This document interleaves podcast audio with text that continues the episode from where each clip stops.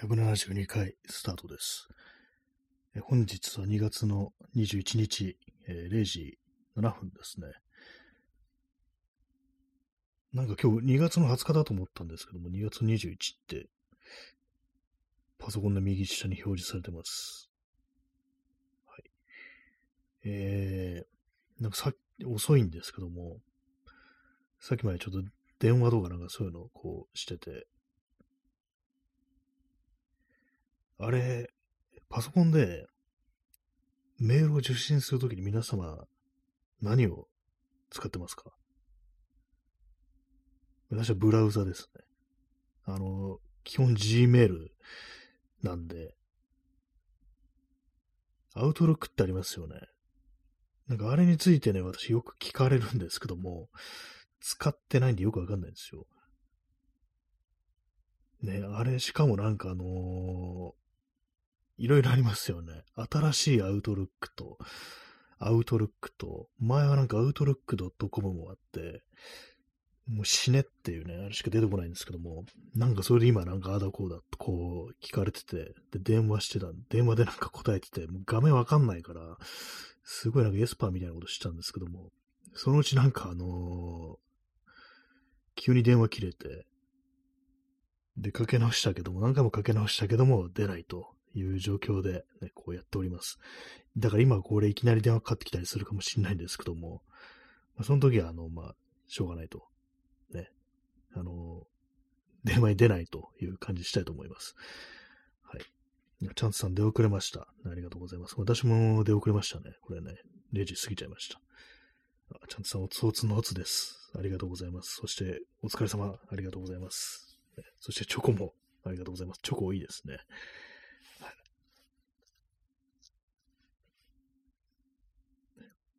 ギフト3連発ありがとうございます。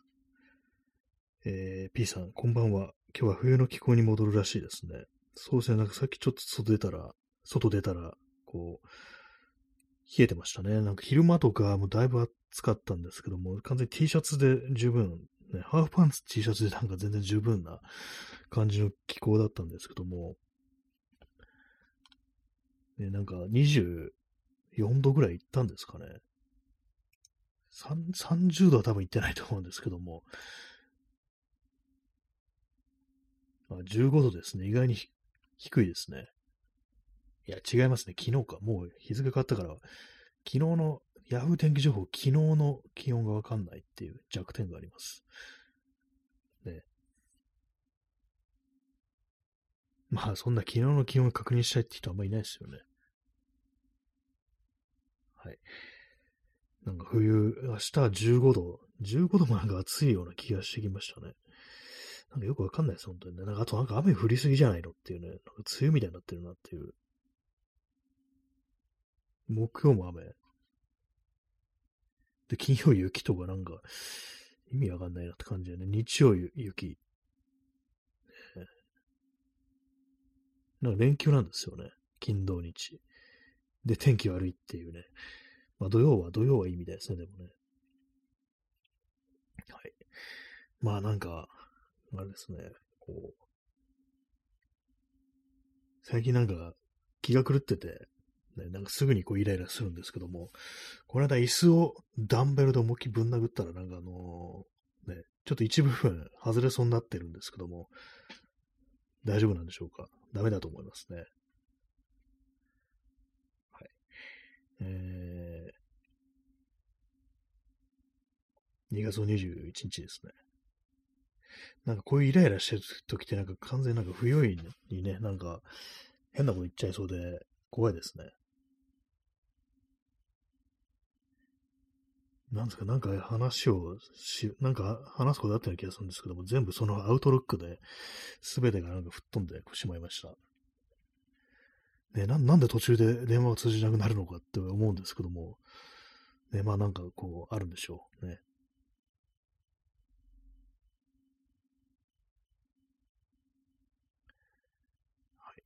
何、何を、そういうこと自分のツイッターを見ないいんですよね。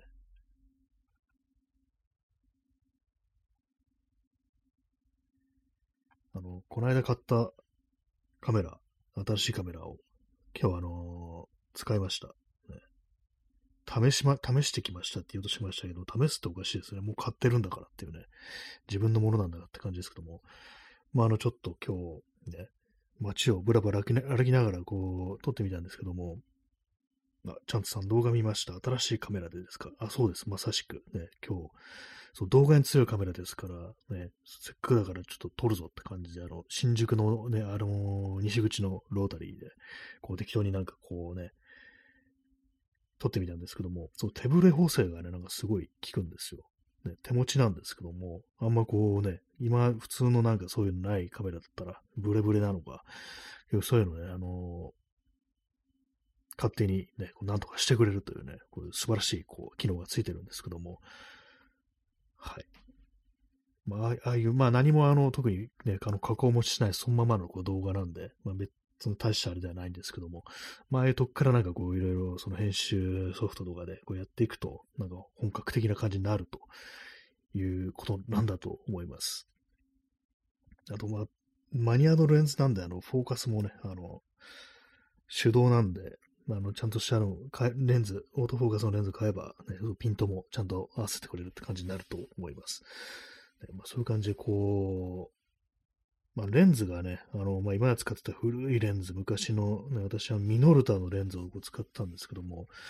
なんかやっぱあの、レンズが同じだから、あんまこう新新鮮味がないですね、やっぱりね。あんまこう映る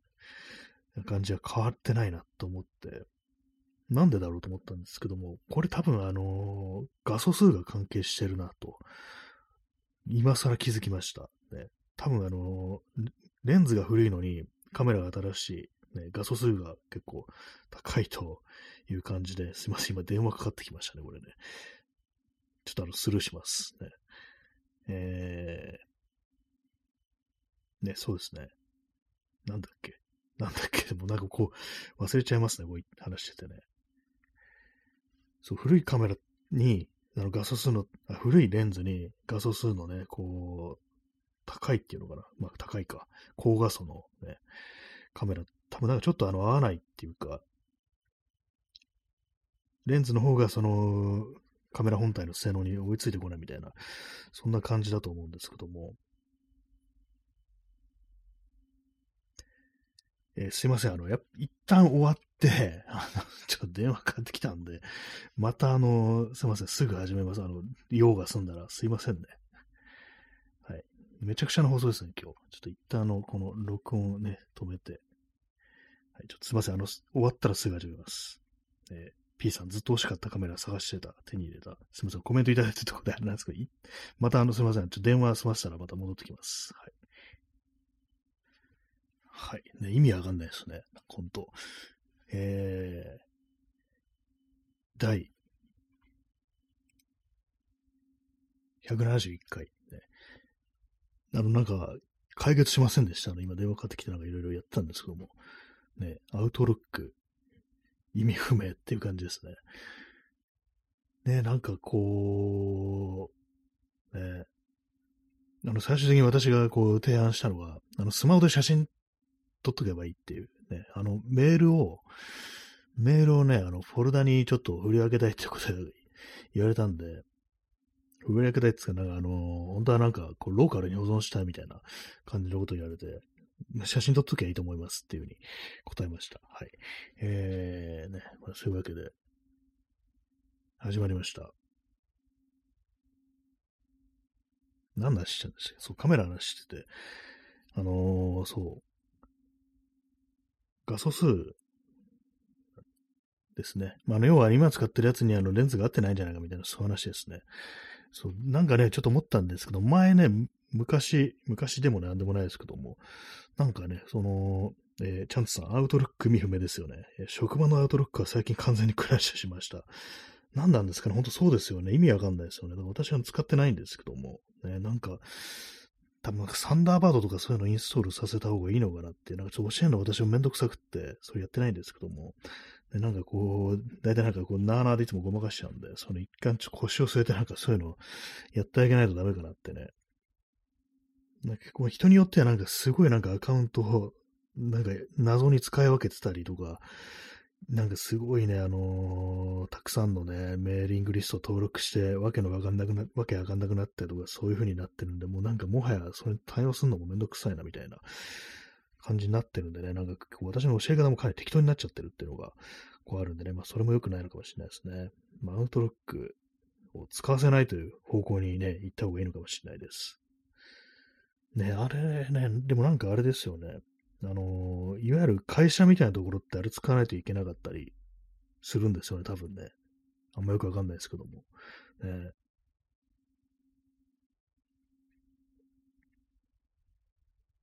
みんなあの適応してるんですかね。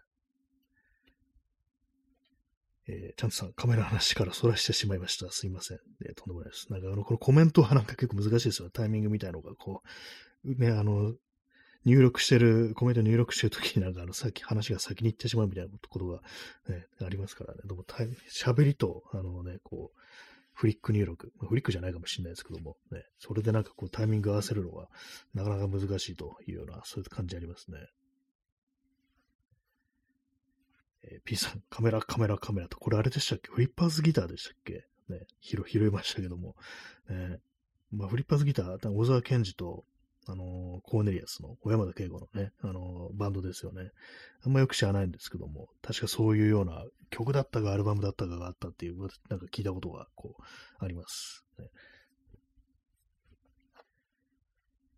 そう私、前に、あの、その、今使ってるカメラと、まあ、前に使ったカメラは、あの、2400万画素ぐらいなんですね。で、その前に使ったのが、なんか1600 600だったかそのぐらいのね、ちょっと低いんですけども、なんかね、その低画素の1600万画素ぐらいのカメラで撮ってる方が、なんかね、あの、くっきり映ってたなみたいな、こう、印象があって、それはなんかあの、単に相性なのかなと思ったんですけども、あとまあセンセンサーのね、あの、問題なのかなと思ったんですけども、多分どうもこれ画素数が関係してるっぽいなっていう、画素数が高いと、逆に何かこう、その、逆に作用して、ちょっとなんかぼんやりした感じになっちゃうっていうことなのかなと、まだあんまよくわかんないんですけども、なんか画素ピッチっていう言葉があって、どうもその画素数が低い時の方が、あの、綺麗に映る時がある。しかも、その、感度を上げた時、ね、高感度でね、こう、暗いところでこう映すために感度を上げた時に、こう、まあ、綺麗に映るようになってると、なんかそういうようなね、まあ、実際あの具体的になんか技術的にどうこうっていうのはよくわからないんですけども、なんかそれは聞いたことあるんで、ってことは今使ってるカメラと私がね、この持ってる手持ちのレンズが合わない、あんま合ってないっていうね、そういうことなのかもしれないですね。っていうことはなんかやっぱ、やっぱあの、純正というか、あの、今出てるレンズを使うのがいいのかなっていう感じですね。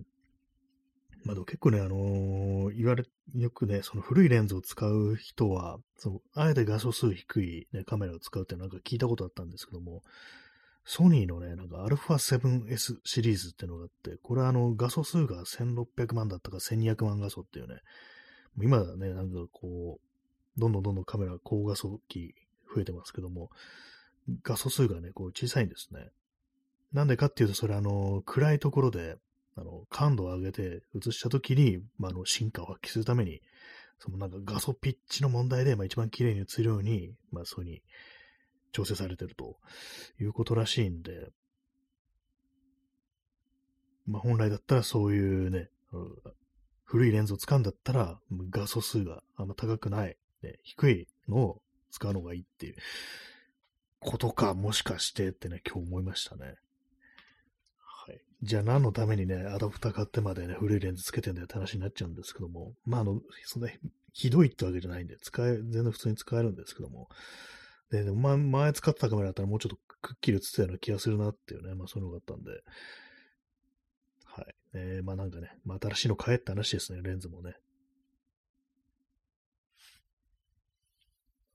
なんかいろいろこうね、なんか納得いった感じがしました。ようやくね。まあ、それだけなんかこう、まあ、今日新宿の街をブラブラしながらこう、写真撮ったりしてましたね。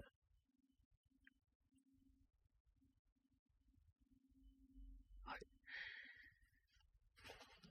0時30分ですね。あの、LINE の、あれで着信音って、私嫌いなんですけども、なんかあのー嫌な電話を受けてる、受けることが多い時期があって、そっからなんか結構ね、なんかトラウマみたいになって、あの音聞くとすごい嫌な気持ちになるんですよ、もう反射的に。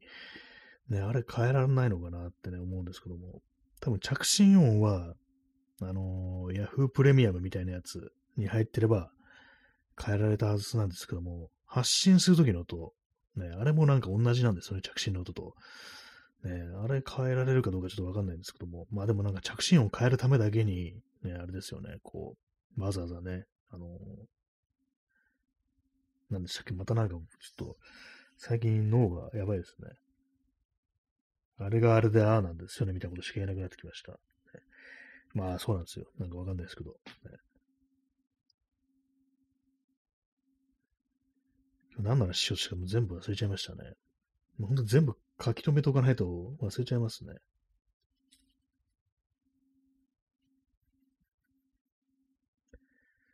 最近なんかほんとこう、あまりにも気が狂ってるんで、今日ね、やれたことっていうのを書いて、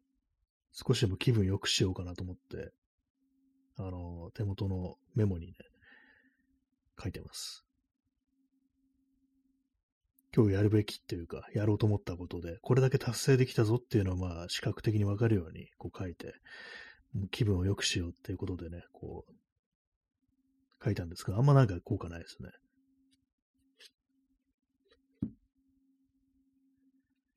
はい。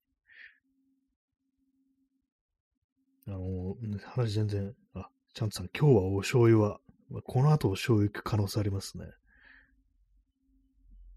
ねえ、醤油はいいよなってね、思います。醤油を飲むのと、椅子をダンベルで殴るのどっちがいいですかね。椅子をダンベルで殴る。まあ、醤油飲むのって自分をダンベルで殴ってるようなもんですからね。これ多分やばいと思うんですけども。ね、まだ椅子、椅子はまだね、あのーものですからね。ね、木、狂い染めし頃にって感じです、本当にね。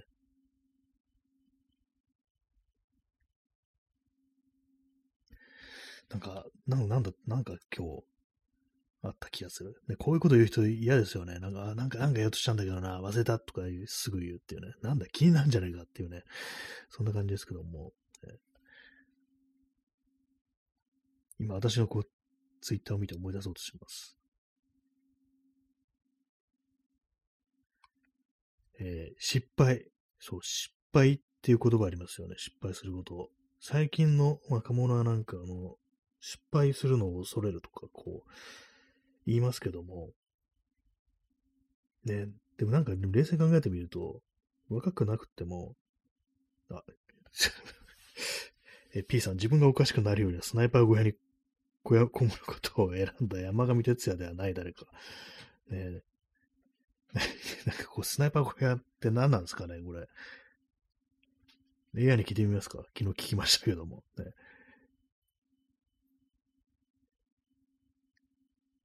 スナイパー小屋。スナイパー小屋なんか本当わかんないんですよ、私。全然。なん、なんなんですかあれ。なんか本当に全然あの、正直あの、よく出てきますけども、一切あの、把握しなくて、ね、なんか陰謀論の何かっていうことは一応分かってるんですけども、はい。ね、なんかそういう感じで、ね、何でしたっけ？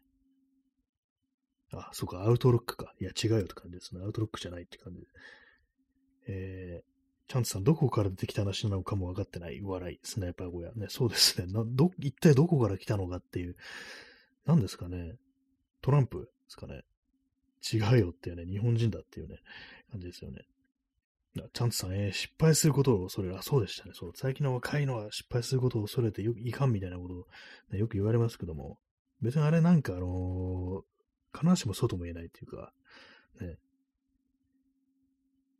敗、失敗してる人多分、今いっぱいいて、恐れてる人いると思うんですよ。そのまあ中高年ね。あのーあれですよね。セックスに失敗する。これ、ありますよね。これ恐れてますよね、結構な人が。あのー例えば、あのーなんかね、あの女の人がこうマッサージしてくれるようなサービス、ね、あの性的なサービスではないけれども、まあ、そういうのがあるとして、そこに行って、で、まあ、男性器をあの口に含んでもらおうとして、あの、無理やりの顔をその小顔の方に持ってって、やめてくださいというふうに拒絶されて、なんやねんっていうね、気分はあるわ、とかなんか言って、ね、こう帰るっていう。これ失敗ですよね。で、怒ってますよね。これ失敗を恥じてますし、怒ってるし、恐れてますよね。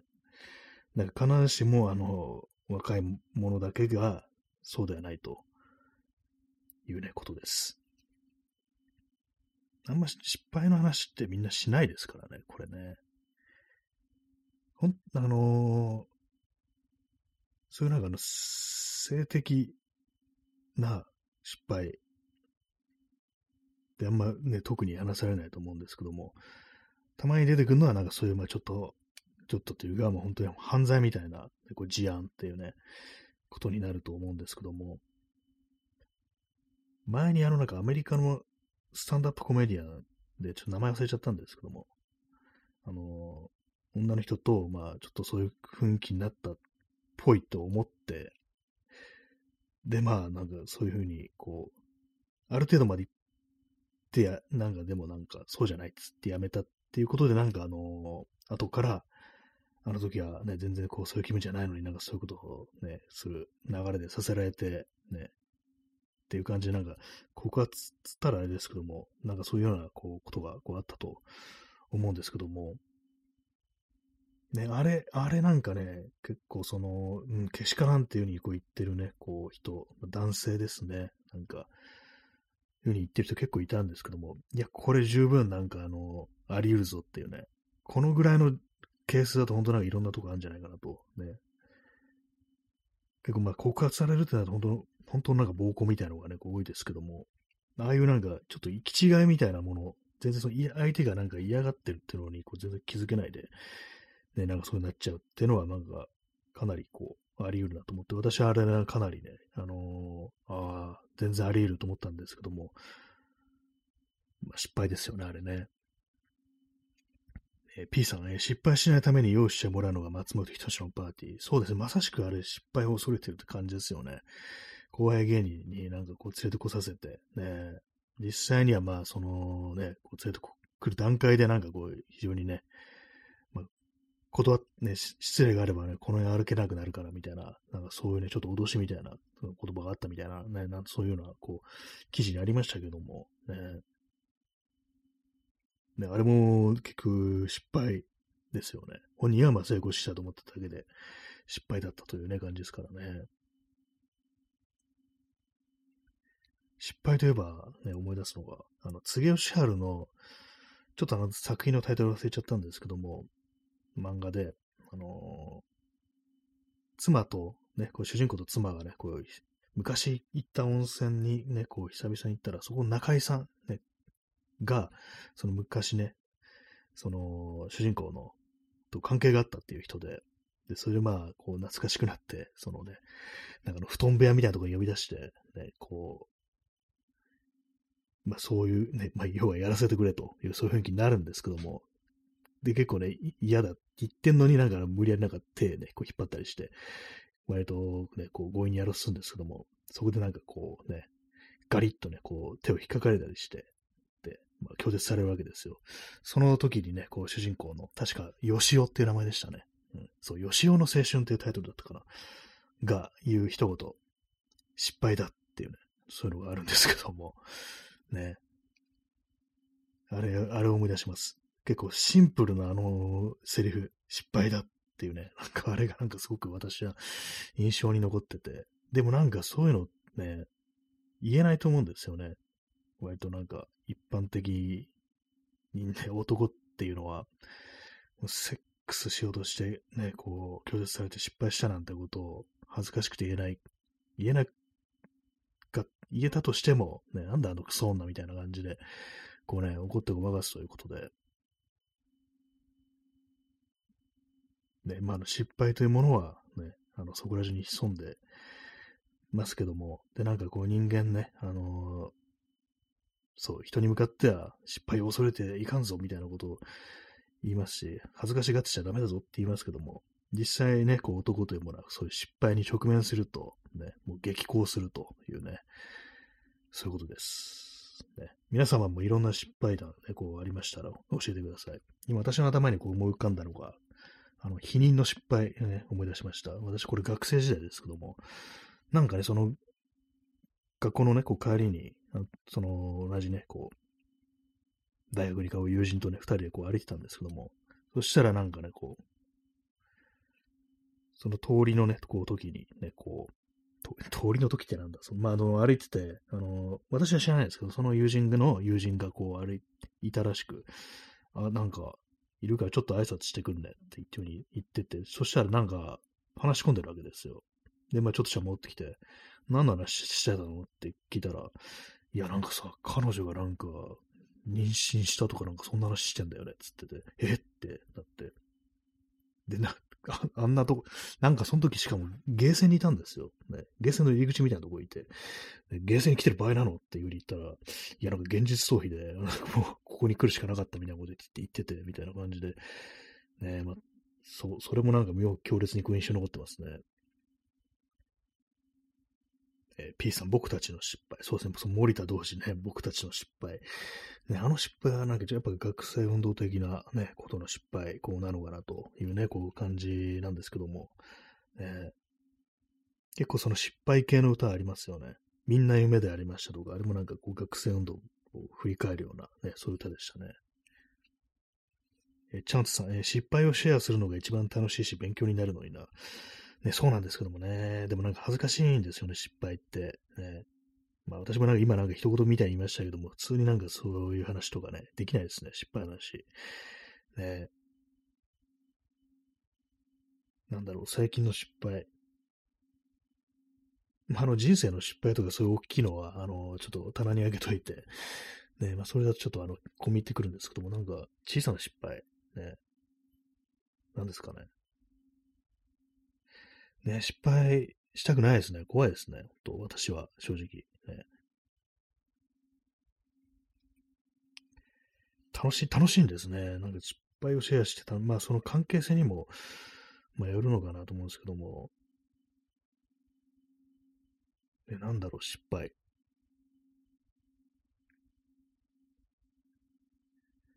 なんかあんま出てこないですね、意外とね。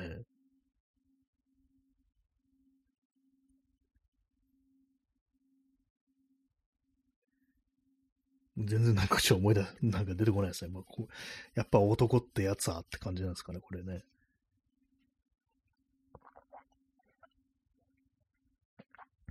水を飲んでます。なんか直近でなんか失敗したような気がするんですよね。ちょっと慌てて。なんか物作ってる時、やっぱこう、失敗はありますよね。焦って失敗するって、まあ、ちゃんと下準備とかこうしないで、こうね、失敗するってことはよくありますね。えー、チャンツさん、えー、スープに入れるウインナーの値段をケチったら露骨に美味しくなくなりました。最近の失敗です。ああ、ね、結構ウインナーね、スープでもそうなんですね。なんかそんな、あのー、ね、焼いたりとか、あの茹でたりするウインナーだと結構まあ味ってものはわかるものですけども、スープみたいなね、感じでこう、そういう時でも結構変わってくるんですね。なんかあの、スープって、なんかとりあえず入れときゃいいだろう的なこう感じがなんかあの、私なんかあるんですけども、なんでもなんか美味しくなっちゃうみたいなイメージあるんですけども、結構変わるんですね。ウインナーでね。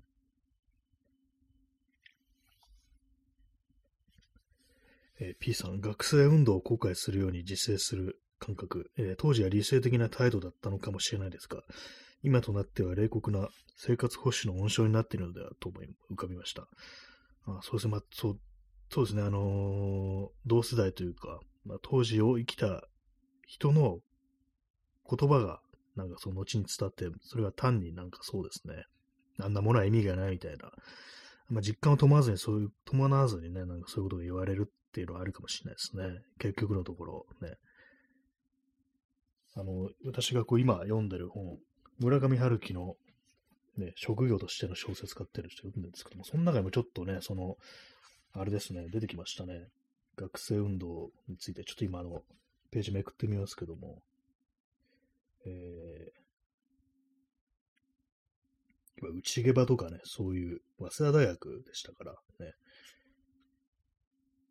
えー、ありました。読み上げますね。えー、僕はもともとグループに入ってみんなと一緒に何かをするのが不得意で、そのせいでセクトには加わりませんでしたが、基本的には学生運動を支持していたし、個人的な範囲でできる限りの行動は取りました。でも反体制セクト間の対立が深まり、いわゆる内毛場で人の命があっさりと奪われるようになってからは、多くの学生と同じように、その運動のあり方に幻滅を感じるようになりました。というね、どうもそういうことらしいです。僕らがいつも使っていた文学部の教室でも、のんぽりの学生が一人殺害されましたというね、まあそういうことが書いてありますね。まあ、まあ実感を伴って、あれはな、ね、まあその、失望があったというね、ことがあるみたいですね。どれだけそこに正しいスローガンがあり、美しいメッセージがあっても、その正しさや美しさを支えきるだけの魂の力が、モラルの力がなければ、すべては空虚な言葉の羅列に過ぎないと、こう書いてあったりして、えー、そうですね、私もなんかちょっと前に、その、内毛場ってなんだろうと思って検索したんですけども、ね、そう、早稲田で、そういう感じでね、こう人が殺されたなんていうのがこう出てきましたね。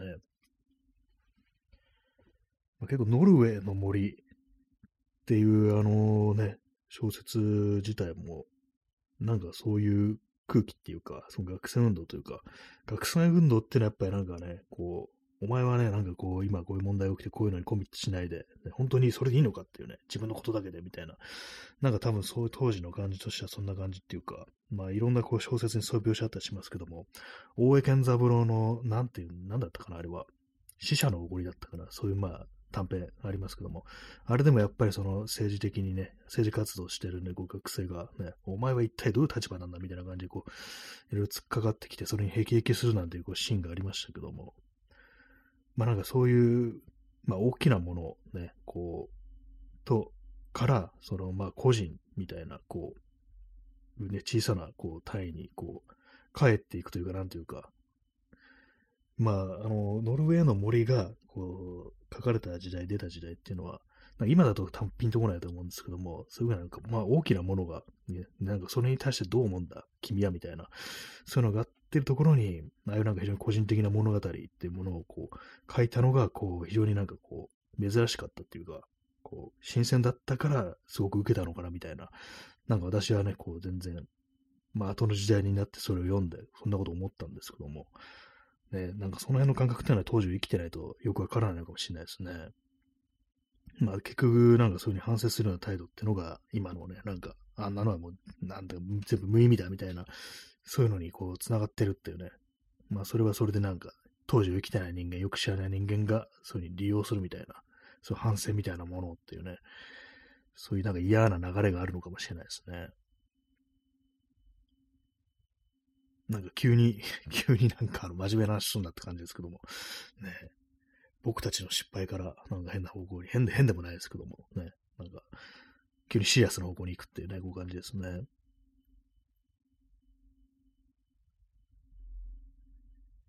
まあそうですね、失敗ね。まさしく失敗だったと。その失敗の反省の仕方によってはね、まあ、あの当事者じゃないと、なんかその反省自体が変な風に使われるっていうね、風になるのかもしれないですね。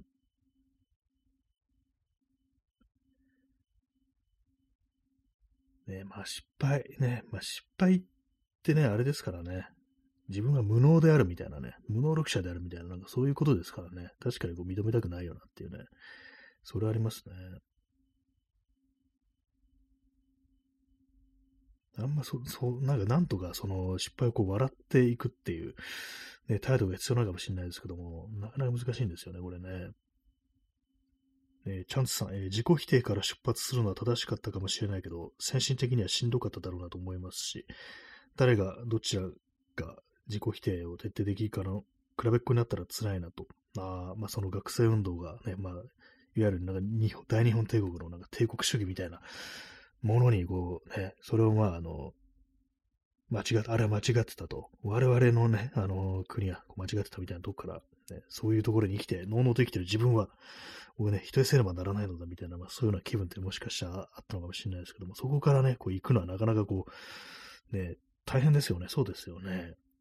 食材をしなければならないっていうね、自分はその当時を生きていたわけではないけれども、そのね、こう、子供、孫として、ね、こう、っていうね、まあそういう感じでこう行くと、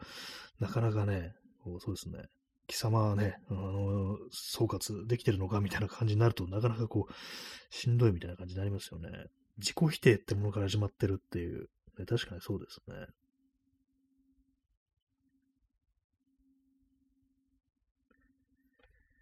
ね。ねまあ自分を肯定したことがね、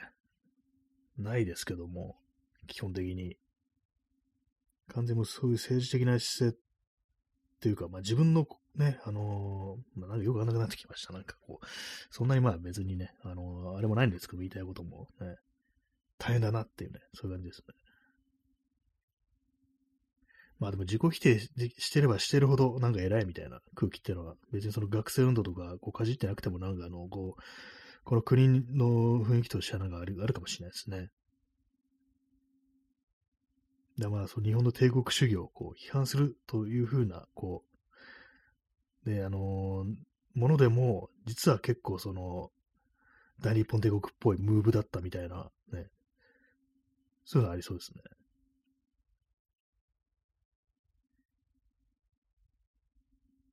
はい。ね、まあそういうことですね。まあ、ね、なんかあれですからね、お互いをね、あの特に男ってのはお互いを褒めない、ケアしないっていうのがなんかこう非常に男らしいっていう、そういうような価値観ありますけども、ね、あれも、大日本帝国なのかなと思いますね。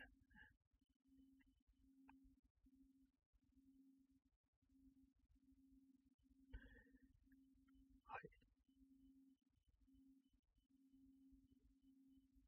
い0時52分ですね。そう、今日はね、こう、遅かったですからね、ほんとね。ねえー、チャンツさん、えー、そうなんですよ。一時期そういうマッチョ左翼になりかけてて、あれは失敗でした。ああ、なるほど。ねマッチョ左翼、それはね、結構ね、まあ、目撃しますからね。私もなん、なんていうか、まあ、マッチョとまでいかないですけども、なんかちょっと間違ったムーブだったな、あれみたいなね。そういうことはね、結構ありますからね。間違ったことを言った、したやつは排除すればいいみたいな。で、なんかそういうようなこう思考になっちゃった部分もあるかなっていうのがあるんですけども。で、第2部やりますかね。第3部かこれって感じですけどもね、途中でなんか中断してますから。ね。まあそういうわけで。えー、食材しなくても日程できる人一人乗りすいません、あの、あ読めるか、30秒あるから。食材しなくても日程否定しできるし、していいんだけど、機関兵や戦勝遺族は、戦勝遺族がまだ多かった時期だと否定せざるを得なかったかも。ああ、そうですね、そう、当たり前にそうですよね。そういう人たちがいたって考えると。ね確かにリアルな、ね、こう今見る戦争と違いますからね。というわけで、あの、第2部、第3部から始めたいと思います。ちょっとしたら。ちょいや、すぐ始めます。はい。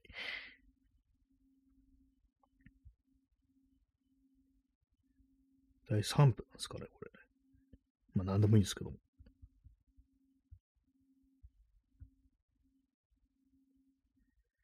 はい、えー、第3部始まっております。第3部って聞くとなんか、ジョジョの奇妙な冒険が、がこう、ね、頭に浮かびますね。まあ、P さん、ずさ。ね、なんか、ずさって言ったら転んでるみたいな感じになりますけども。はい。ね、そういうわけで、珍しい、あの、なんか、今日はなんか変則的なあの構成でお送りしてます。途中でなんか、ね、電話をするっていうね、電話の内容までこう聞かせたらかなり面白かったかもしれないですけども、ね、別に聞かなくていいです。しょうしょうもないんで、ね。はい、そういうわけで、えー、時刻は0時54分でね、もうこれあの、真夜中と言っていい時間帯ですね。チャンスさん、ドーナツ、ありがとうございます。私はドーナツにもね、醤油かけて食べるんですよ。嘘ですけども。ね、さすがにそこまでやらないですね。この時間のドーナツたまんないでしょうね。ほんとね。コーヒーとドーナツ。ね、警察官かなってね、思いますね。はい。まあ、そういうわけで、今日はテーマ、失敗についてこう語ってるような、こう、感じですけども、ね。失敗はしたくないよなっていう、こう感じですよね。失敗すると馬鹿にされますからね。結構なんかあのね、こう、教育の過程においてなんかそういうことあると、結構なんかあの嫌になると思います。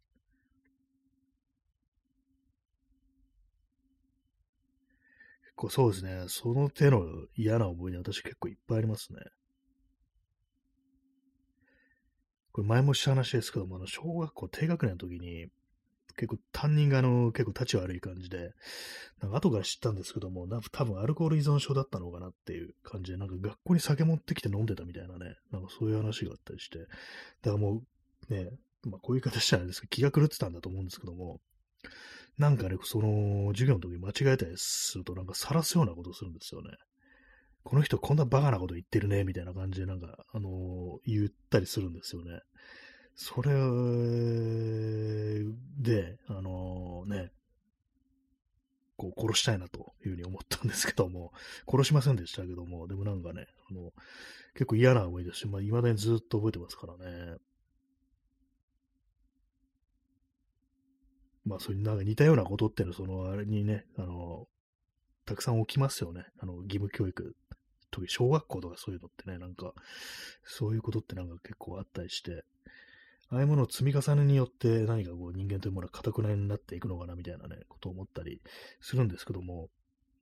結構ね、いろんな人がその抱えてると思うんですよね。よくなんかこう人に対してなんかね、こうそう失敗を、最近の若者は失敗を恐れてるなんてこう言ったりしますけども、でも中高年でも、あるなんかね、特定の話題とか、あのー、ね、こう事象の話になったりすると、急に固くなになったりするってことを、こう、ありますよね。ありますよね、とかやる感じですけども。やっぱみんなそれなりになんか歪みみたいなものを抱えてるっていうのは、こう、私はこう、常日頃こう感じてるんですけども、まあ自分もそうですけども、ねまあなんか、それこそ、そのね、まあ松本人志の話にまたなっちゃいますけども、ああいう感じでなんか女性というものをどうしてもこう、ね、ああいうふうにこう扱わなければ気が済まないというようなもの、ね、その根底に何があるのかみたいな、まあ何があるのかちょっとわからないんですけども、ね、ああいうのもね、何かこう、その、ね、こう、そこまで類型化されはこうしないですけども、やっぱな、ね、あの、何かしらの歪みであるってことがありますからね。えー、チャンツさん、えー、ありますよね。いろいろ傷がありますよね。そうなんですよね。みんななんかおかしいやつなのに、なんかこう、自分はなんか非常にね、こう、できてるな、みたいな、ね、こう、まっとうにやってるみたいなね、そういうとこからこう語ったりするんですけども、ね、実際全然そんなことないっていう。これあれなんですか？ね、やっぱ男がやっぱそういうふうに自分の失敗とか傷について語らないっていうね、そういう感じなんですかね？女性の方がまだ話したりするのかもしれないですね。まんまなんか、ね、あのパッと具体的な例とか出てこないですけども、ね、こういう失敗してさ、みたいな話ってのを、あんまね、こう男同士しないと思うんですよね。よくなんかね、こう、いろいろね、こう、傷ついて強くなったぜ、みたいなことをね、言ったりしがちですけども、実はそうじゃないと私は思いますね、正直ね。なんかこうみんなやっぱりこういろいろ隠した、ね、あれですよ、本当ね、ことがあると思うんですよね。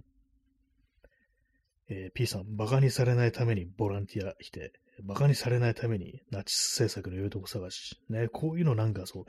いわゆる生きりみたいな感じにこう分類されるね、こう、ことでもね、その馬鹿にされない、されたくないっていうね、馬鹿だと思われたくないみたいな、そういう気持ちから、それがこう出てくるっていうのはね、こう、だと思いますね。ボランティアして、ね。ね、ボランティア行ったら馬鹿にされますからね、大体ね。なんかこう、あれですね、この間とか、こうあの、新宿で、あの、パレスチナ、ね、あの、人たちが今、こう、非常にたくさん殺されてますけども、それにね、あの、虐殺やめろというね、抗議でもありましたけども、イスラエルに対してね、あれに対してなんかね、こう、ああだこうだこう言ってくるようなね、こう、人ね、いっぱいいますけども、ね、あの心境っていうのも、何なんですかね。馬鹿にされたくないかどうかちょっと、あれですけども、何かその通ずるものがあるような気がします、ああいう態度。なんかデモみたいなものを馬鹿にするときに、やっぱあれってなんかあの、ある程度ね、あの、まあ、路上をこう、あるね、ずらっとこう歩いて、人目にね、さま、さらされるっていうこともあって、何かしらの舞台に上がる的なこう感じがあると思うんですけども、そうするとまあ何かしらのそういうね、こう視線にさらされるっていうことは、やっぱその中にどうしても部別みたいなものもどうしてもこう、ね、人によってあるということで、そういうなんかあの、恥ずかしさみたいなものに自分がさらされたくないという、何かこう、その、臆病さを否定するために、あんなことやっても意味ないとか、ね、なんかそういうような言葉がね、揶揄みたいなのが出てくるのかなという感覚がありますね。えー、P さん、えー、自分が頭が良いと思われたくて、カレーは体を冷やすという名門を披露。僕なんてかも、10年ぐらい前の、なんかありましたね。そう、冷やしカレーマンとか呼ばれてた、なんかそのツイッターのアカウントがあって、まあ、あの、要は、炊き出しするときに、まあ、カレーを出すというね、まあ、ことをしてるね、こう、人たちがいて、ね、まあ別、ね、そう、炊き出しね、結構なことなはずなんですけども、な、ね、そなん、そう、炊き出しを否定するために、カレーなんてね、冬にカレーなんか出したら、ね、辛いものだから汗出て、体冷えてよ、ね、体冷えちゃうんだよっていうね、だから良くないことなんだ、炊き出しはみたいな、なんかそういうね、ちょっとよく、ね、よくわかんないのお前だよって感じですけども、ね、なそういったこうアカウントがあって、ずっとその後冷やしカレーマンって呼ばれてたっていうね、なんかそんなことがあったというね、感じですよね。えー、チャンツさん、えー、女性でも必ずしもオープンにしてるわけではないですね。この人、この話題になるとなんかカタクタになるな、ということで、何か察して触れないようにしたり。ああ、そうなんですね。まあでも、確かにそうですよね。全部が全部、ね、オープンにするわけではないですよね。やっぱりそうなんだ、カタクナになるっていうことはやっぱこう、あるんですね。ね、まあ結構ね、その男ど、ね、同士の話題だと、やっぱその女性関係とかでね、なんかね、その女性に対する態度みたいなものをね、いや、それはちょっと違うんじゃないかみたいなことを言ったら、いや、そんなことがないっていうね、それね、今そ、ね、こう、お前の友達全員に聞いてみろ。絶対俺の方が正しいって言うからっていうね、感じで、なんかその数ってこう、こっちが常識だみたいな、そういうことをね、こう言い張るっていうケースが結構その、男同士のやりとりでは割とあったりして、ね、あれもね、結構不思議なんですけども、俺はこう思うじゃなくって、いや、みんな俺の味方だみたいな、ね、結構なんかその、女性との別れ話とか、なんかこういうのこうあるらしく、みんなね、俺の周りの人間来たら、ね、その、まあ、なんかこう、別れようとして揉めてるときに、まあ、例えばその、結婚して離婚するとなって、なった時に、まあ、結構なんかね、こういう事例があるなんて話をいろんなとこ聞いたんですけども、ね、いや、お前がおかしいんだよっていう風に言って、俺のね、周りの人間言ったらね、みんなお前のことがおかしいって言うぞ、みたいなね、なんかそういうような、こう、バリ造語みたいなのを投げつける人が、こう男性が、ね、夫、割といるなんていう話があったりして、ね、なんかどこに行き着くのかわかんない話をずっとしてますね、なんかね、これね。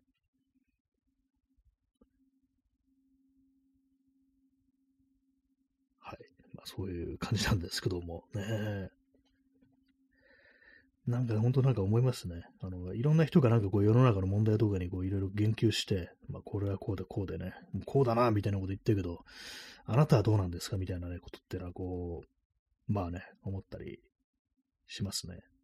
と言ってる私もお前はどうなんだみたいなね、まあそういう感じ無限ループみたいなこう感じになりますけども、ね。そう失敗のね、こう、ストレートにね、こういう自分は間違ってたとか、失敗したとか、その認めるのは難しいよなっていうね、感じですね。認めたくないですね。普通にね。1時3分です。夜部屋で朝を待つというタイトルにふさわしいね、こう時間にこうなってますけども、ね。これもなんかツイッターにこう書いたことですけども、あ、愛さん、こんばんは、こんばんは。ね、お久しぶりですね。今日はなんか結構変な感じでね、こうやっております。第3部ですね。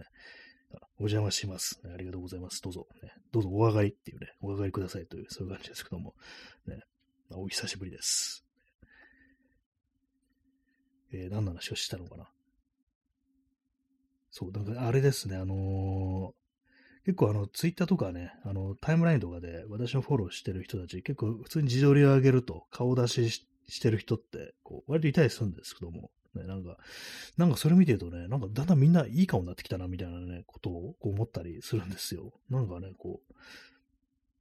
う、具体的になんかあの、男前になったとかそういうわけではなく、何かこういい顔になってきてるような気がするっていうふうに思ったんですけども、なんか逆にね、なんか自分の顔とか見てると、なんかどんどん不細くなっててるな、みたいなことをちょっと思ったりして、ね、まあ、私はまあどんどん太ってるっていうのもありますけども、なんかね、ちょっと自分の顔見るの嫌みたいな感じに今、こう、なってます。ね。ま P さん、えー、認めたくないものだな。若さゆえな過ちというものっていうね、これですね、ガンダムのこのシャアのこうセリフですけども、どういう流れでこのですね、こう有名なセリフですけども、どういう流れでこう出てきたのかわかんないですけども、ね、これ若さゆえな過ちとか言ってますけど、当時、ね、あの、シャアっていうキャラクターの年齢って多分20代前半とかですよね、あれね。若えじゃねえかっていうね、こう感じですけども。ね、まあ、アニメの登場人物なんて、まあ、あの、実際のね、こう、あの、年齢よりは、あの、若くね、あの、なるものですけどもね。あ、P さん19歳。19歳でそれ言ってるんですか？ちょっと思ったより若かったですね。19歳なんですね。ちょっと驚きですね、それね。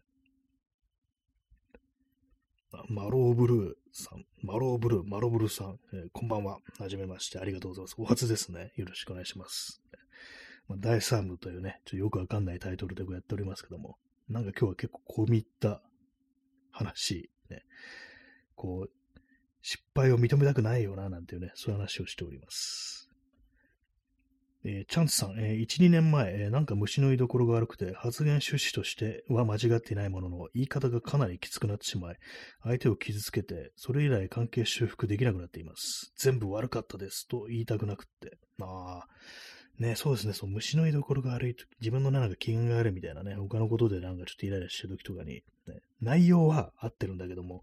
そういう方ね、ちょっと言い方が、みたいなね、なんかそういうことっていうのはね、ありますよね。ね、ありますね。私もそれありますね。うん。まあ、きつか私の場合なんかきつかったわけじゃないんですけども、なんかこうね、ねちょっとした感じで、な、ななんかこう、なんて言うんだろうな。結構ね、あれです。ありましたね、そういうのね。まあ、俺が悪いとなんかはっきりとなんかね、こうね、謝罪しますっていう感じじゃないですけども、何何かちょっと間違ったなっていうね、今だったらなんかもっと絶対、ね、あの時と同じようなことはしないだろうなみたいなことってのはね、こう割とこうあったりしますね。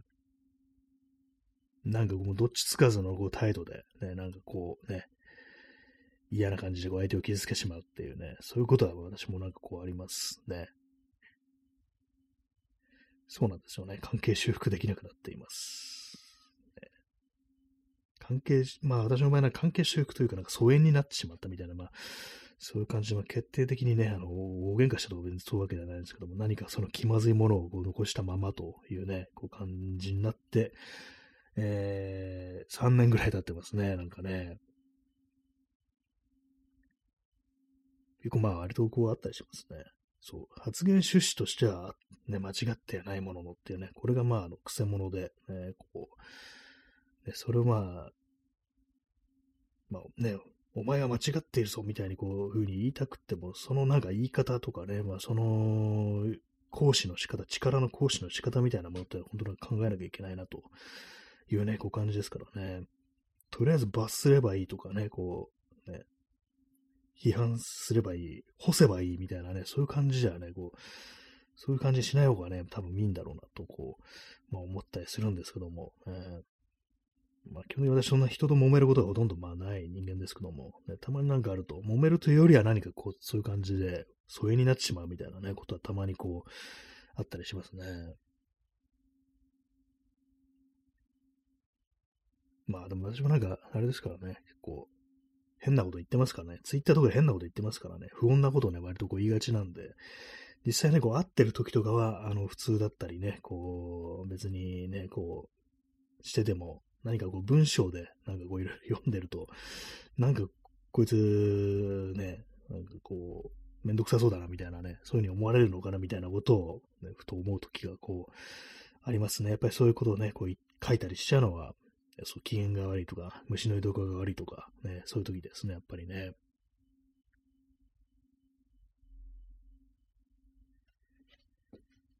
水を飲み干します。水なんですよね。あの、お湯を沸かし忘れてて、水飲んでます。水はいいよなっていう感じですね。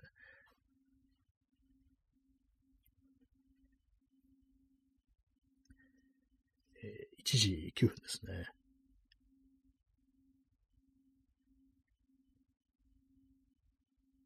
あんまりなんか私、あの、全然話が飛ぶんですけども、あの、旅行ね、とか行きたいと思ったことがないんですけども、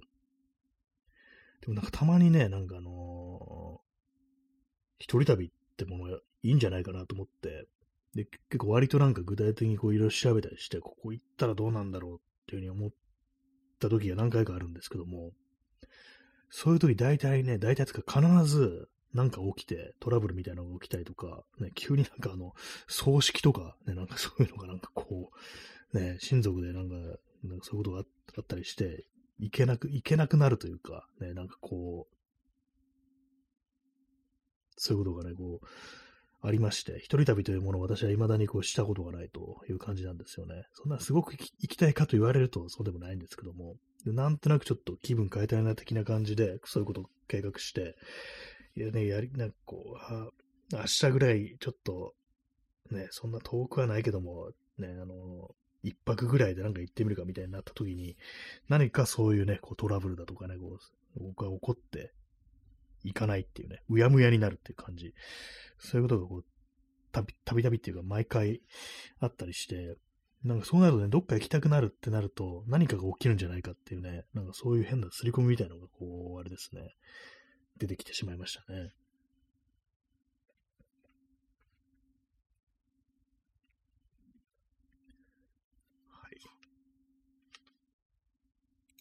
自分のツイッターのこう、タイムラインみたいなものをね、こういろいろ見て、話をね、こうネタにするってこう感じになってますけどもね。未だにツイッターやっとるんかいっていうね、感じですけどもね。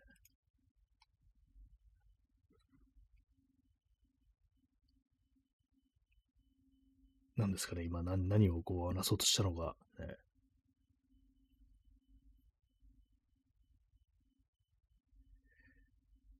まああれですね、こう、いろいろ一日のうち思ってることがこうあるんですけども、こう最後の方でね、一日の最後の方でなんかこういろいろ ああだこうだこうあると、割と頭からこう飛んでしまいますね。なんかね。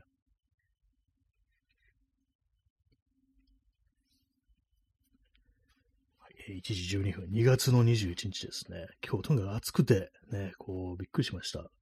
ね、まあ、P さん3等ありがとうございます。三角6時をいただきました。ね、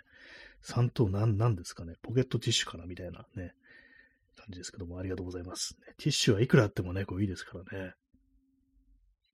ね、よくわかんないこと言ってますけども、ね。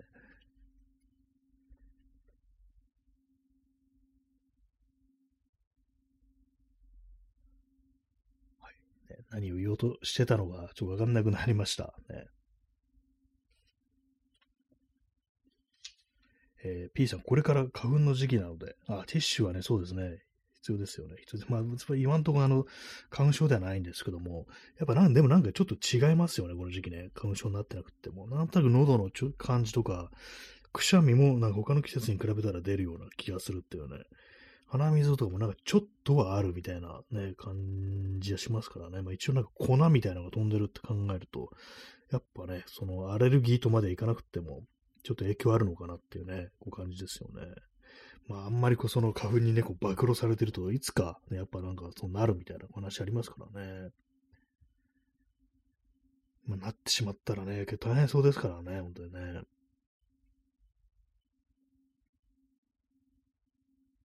えー、チャンスさん、えー、空気が粉っぽいだけでくしゃみ出ますもんね。やっぱそうですよね。なんか、なんか違うな、みたいなね。結構やっぱ春先とか結構あったりしますからね。そうですね今日、そう、私もなんかね、私はあんまこう鼻とか大丈夫な方なんですけども、くしゃみ、くしゃみとかあんましない方ってよくわかんないですけども、なんか今日2回ぐらいくしゃみ出ましたね。まあ普通なのかもしれないですけども、あんまないんですよ、普段。ね、こう。やっぱなんか粉、粉出てんのかなみたいなね、こう感じですね。そのうちも全員、全員花粉症になっちゃうのかなっていうね、感じですよね。なんかもう、ゾンビみたいにね、みんななっちゃうっていう感じですけどもね。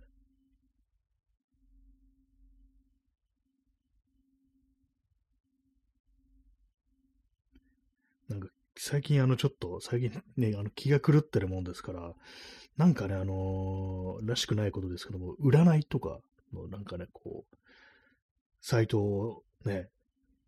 開いてしまったことがあり、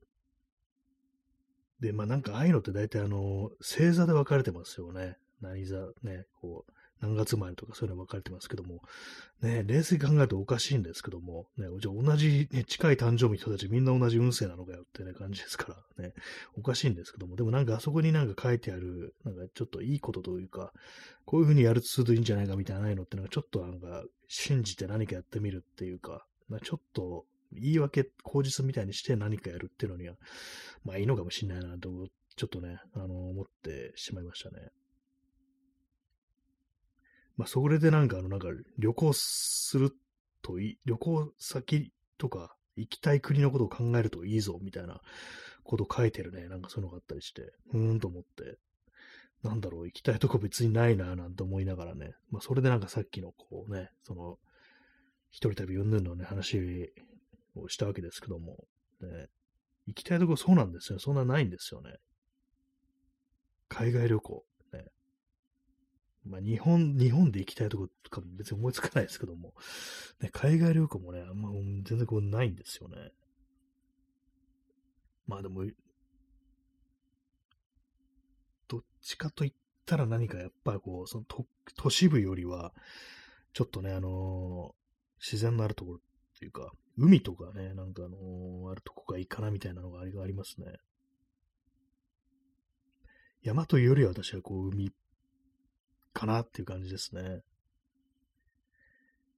ヨーロッパで言うと、なんかあの、スペインとか、ポルトガルとか、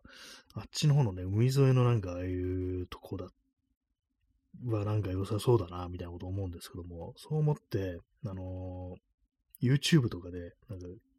見てみるわけですよ。あの旅行、ね、なんか海外、動画いっぱいありますよね。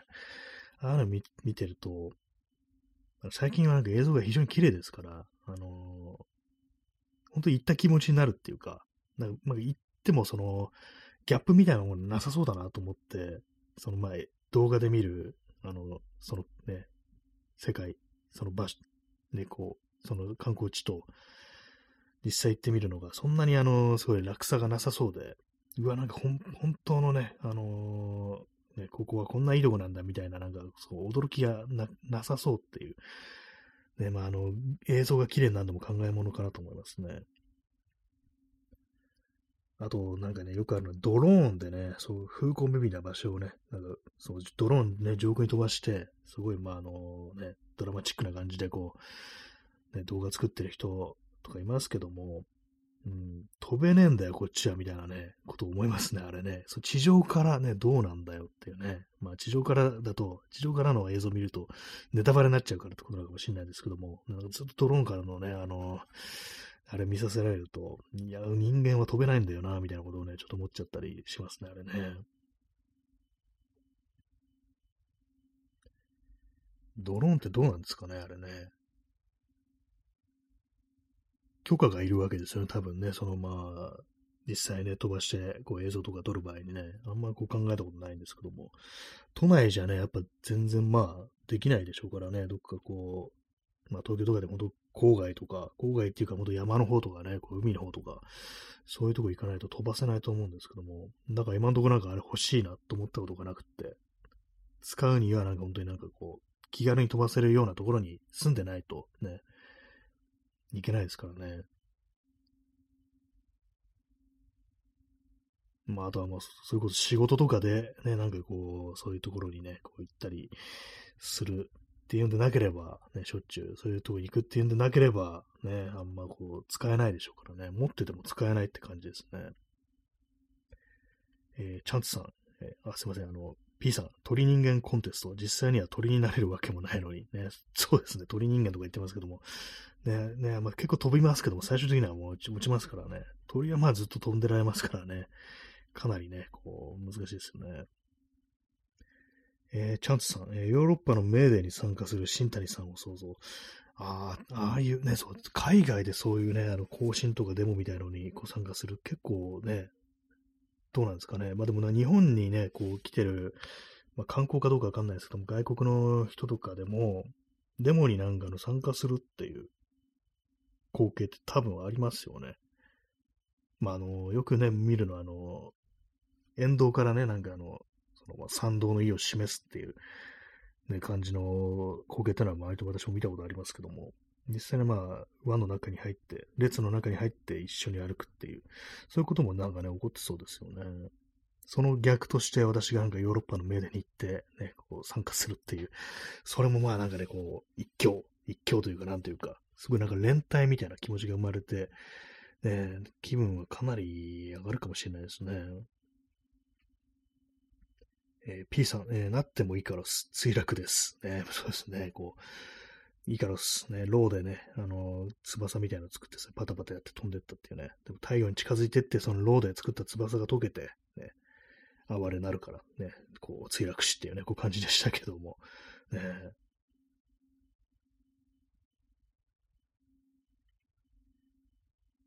イカロスの父親がダイダロス。ね、何が言いたいのかよくわかんないですけどもね、なんか、そうギリシャの神話でしたっけ？ギリシャ神話でしたっけ？あれはね。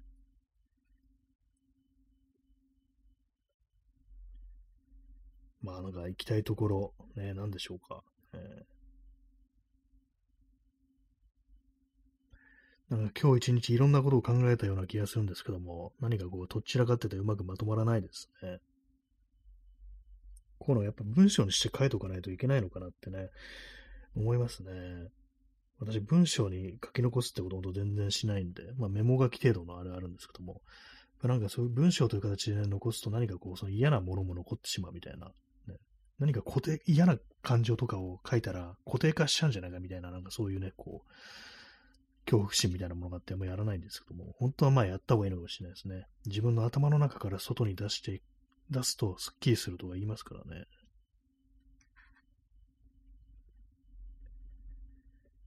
今日はなんか不思議な感じの放送になったような気がしますね。途中で第1部がなんかあの、5分ぐらいで最初終わりましたっけ？ね、電話がかかってくるというね、なんかそんな感じで、何かおかしな感じでね、今日はあの1時に22分、かなり非常に遅い時間までやってるというね、珍しい放送になっておりますけども、ね、なんか結構たくさんの方にお聞きいただきね、お初の方にもお越しいただきという感じでね、非常にこう、嬉しいですね。ありがとうございます。ね、なんか本当こう、毎日ラジオトークで喋ると異様なことをやってますけども、何なんですかね、これね。ほんと、これは続くのなんでだろうってちょっと思ってますね。お金なんかあれあれをやろう、これをね、こう続けようと思っても全然なかなか続かないのに、ね、このラジオトークだけ続くってのは一体どういうことなのかってね、こう思ったりしますね。は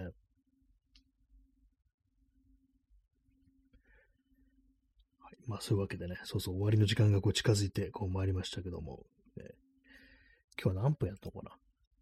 な？あ、でも1時間10分ぐらいですね。そんぐらいですけども、ね、ハートありがとうございます。ね、まあ、あの、第1部は非常に短かったんで、電話がかかってきてしまったんで、まあ、そのような感じでね、こう、お付き合いいただきましたけども、ね、ありがとうございます。まあ結局ね、あの、アウトロックってよくわかんないなというね、まあそういうあの、ね、ちょっと最初の方聞いてない人のわけわかんないですけども、ね、そんなこと思いましたね。というわけでね、今、6名の辛抱強い方がね、こう聞いてらっしゃいますけども、ありがとうございました。えー、それでは、さようなら。